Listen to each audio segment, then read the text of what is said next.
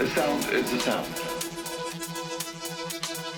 Because the idea to compose the sounds themselves came up as, as a result, we might say, of the historical development